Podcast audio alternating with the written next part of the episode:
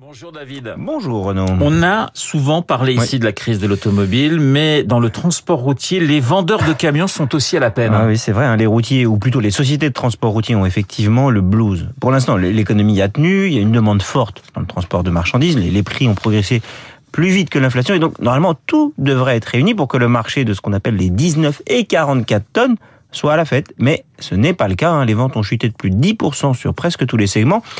On a vendu à peine plus de 44 000 camions l'an dernier en France et les utilitaires légers, le- les véhicules de moins de 5 tonnes de charge utile, se sont effondrés de presque 20%. On sera un peu au-dessus de 350 000 VU, comme on dit, hein, sur toute l'année 2022. C'est le point le plus bas quand même depuis 1997. Alors hein. comment expliquer ce, ce recul du marché? À la fois un problème d'offre et, et- et de demande hein, sur l'offre. Les fabricants de camions, comme, comme ceux d'automobiles, hein, ont été pénalisés par le manque de, de semi-conducteurs. Ils n'ont pas pu produire autant de véhicules que souhaité. Et ceux qu'ils ont fabriqués étaient souvent les plus haut de gamme, les plus chers, hein, plus 20 à 30% par rapport au prix d'il y a un ou deux ans.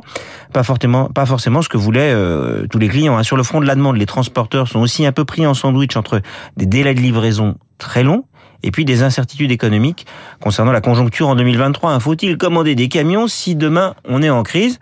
Surtout, surtout bah, qu'il manque en plus de chauffeurs routiers. David, en même temps que le marché ne soit pas très en forme, ce n'est pas vraiment un drame, Oui, si je puis me non, permettre. Non, c'est vrai, vous avez raison. hein. Les vieux camions roulent encore, rassurez-vous. Et donc, on peut transporter les marchandises.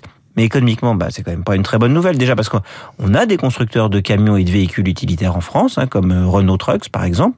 On a aussi pas mal de, carrossiers. Vous savez, c'est ceux qui adaptent les véhicules aux demandes spécifiques des clients. Bon, et, et quand un marché tousse, bah, c'est tout un écosystème finalement qui risque de tomber malade. Ensuite, dans le transport, c'est toujours mieux pour l'environnement quand de nouveaux modèles moins polluants remplacent des modèles anciens qui polluent plus. Enfin, le transport de marchandises est dans une phase de transition. On a les fameuses ZFE, les zones à faible émission, qui vont se développer progressivement dans pas mal de villes françaises. On a l'électrification qui est lancée pour une partie du parc, mais pour réussir cette transition écologique, il faut des entreprises en forme qui passent des commandes de nouveaux camions.